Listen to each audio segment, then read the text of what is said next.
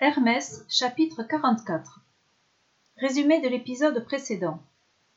Zeus s'est aperçu que les hommes ne sont pas tout à fait accueillants les uns envers les autres, et il veut les punir.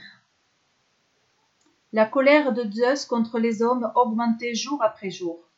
Un soir, Hermès se confia à sa sœur Athéna.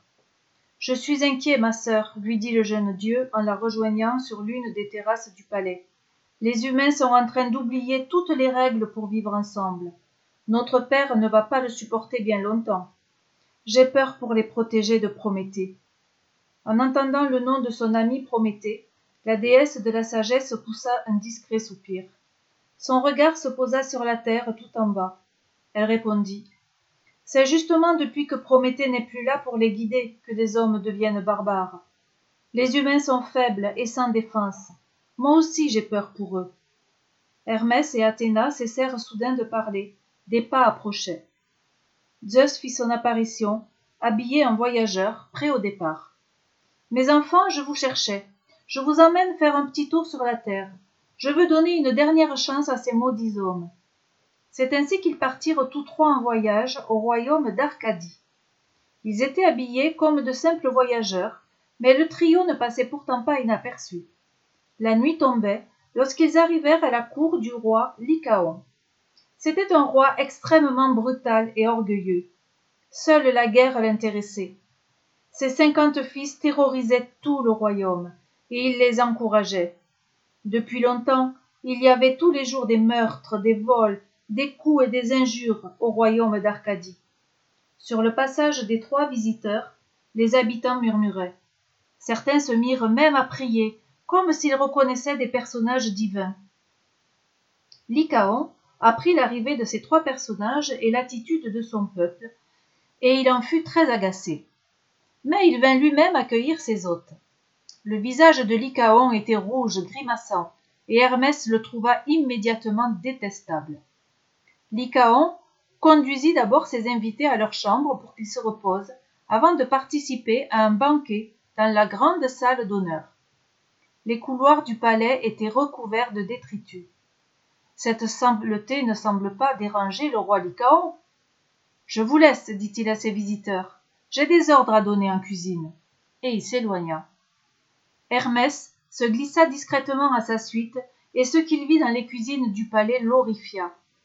Lycaon venait d'ordonner qu'on tue un serviteur et qu'on le fasse bouillir dans une grande marmite pour le servir à ses invités et il riait fort en se tapant sur les cuisses et disait à son chef cuisinier devenu tout pâle. Alors ou bien ces trois-là sont de vrais dieux et ils s'apercevront que nous leur servons de la chair humaine ou bien ce sont de simples voyageurs. Et alors quelle importance si nous leur faisons manger de l'homme? Et son rire résonnait effroyable dans la cuisine. Quelques-uns de ses fils riaient avec lui. Bientôt l'heure du dîner arriva. Mais hermès n'avait pas réussi à prévenir Zeus de ce qui se préparait. Lycaon avait aperçu Hermès dans le couloir et ne l'avait plus quitté jusqu'au banquet. Ils passèrent à table dans un silence devenu soudain pesant. L'horrible plat arriva devant Zeus. Un sourire en coin se dessinait sur les visages de la famille royale d'Arcadie. Zeus prit le plat et le jeta brusquement par terre. Il avait reconnu l'horrible plat qu'on lui servait. Et tremblant de fureur, il regarda Lycaon et lui cria Tu n'es qu'une bête féroce, et tu le resteras désormais toute ta vie. Le roi voulut répondre, mais un long hurlement sortit de sa bouche. Il tomba à genoux, ses bras se transformèrent en pattes, sa tête s'allongea, son nez devint un museau, et de longs poils gris sales le recouvrirent entièrement. Lycaon tenta une nouvelle fois de parler, et c'est un lugubre hurlement qui sortit de sa gueule. Lycaon avait été transformé en loup sauvage. Ses cinquante fils devinrent à leur tour des loups. Zeus, en fureur, lança alors son foudre et enflamma le palais. Puis il chassa la meute de loups dans la forêt la plus profonde du royaume. Les trois dieux reprirent le chemin de l'Olympe, mais plus ils avançaient, plus la colère de Zeus augmentait. Des chiens, criait-il, des bêtes sauvages, voilà ce que sont devenus les hommes. Ils ne respectent plus rien et ne nous respectent même plus. leur punition doit être terrible.